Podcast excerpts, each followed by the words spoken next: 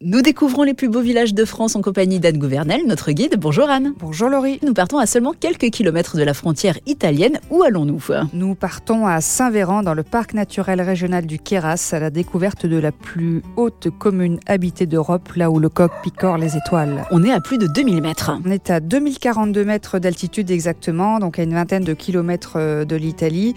Et ce qu'on remarque, c'est que Saint-Véran a conservé son organisation en quartier typique euh, des villages de montagne.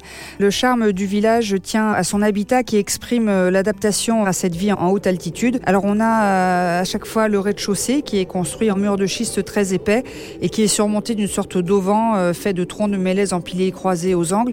On appelle ça le fuste. Et puis attenant à ce premier espace, il y a ce qu'on appelle le casé qui est tout en pierre et bien plus petit et qui abritait sous le même toit aussi bien la famille que les bêtes. Ce qui fait le charme aussi du village, c'est qu'on trouve de nombreux cadrans solaires qui par les façades et puis aussi quelques magnifiques fontaines en mélèze qui se couvrent de neige et de glace l'hiver venu. Et en plus de ce décor magnifique à l'extérieur, il y a deux monuments qui vous invitent à la visite. Oui, il faut s'arrêter à l'église. Elle a été reconstruite au XVIIe siècle après avoir été détruite durant les guerres de religion et elle présente deux curieuses colonnes soutenues par deux lions de pierre et à l'intérieur on découvre un très beau mobilier baroque et notamment un retable de 1684 sculpté par des artistes italiens. Et puis la maison Le Soum qui est datée du XVIIe siècle, en fait c'est la plus ancienne maison du village et on peut y découvrir euh, toute la vie euh, locale et les traditions euh, à Saint-Véran. Il faut rester à Saint-Véran jusqu'à la nuit tombée et ne pas hésiter à lever les yeux vers le ciel. Hein. Oui, avec un, ciel réputé d'une pureté exceptionnelle et une exposition au soleil d'environ 300 jours par an, à Saint-Véran, on est quand même bien placé pour observer ce qui se passe au-dessus de nos têtes.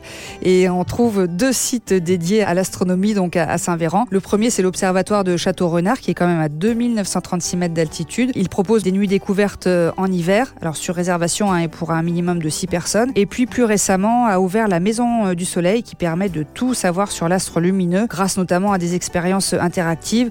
Euh, on y trouve par exemple un simulateur d'aurore polaire. Merci beaucoup Anne. Merci Laurie. Saint-Véran vous attend pour une escapade hivernale que vous pouvez d'ores et déjà préparer en allant sur le site lesplusbeauxvillagesdefrance.org et en feuilletant le guide des plus beaux villages disponible aux éditions Flammarion.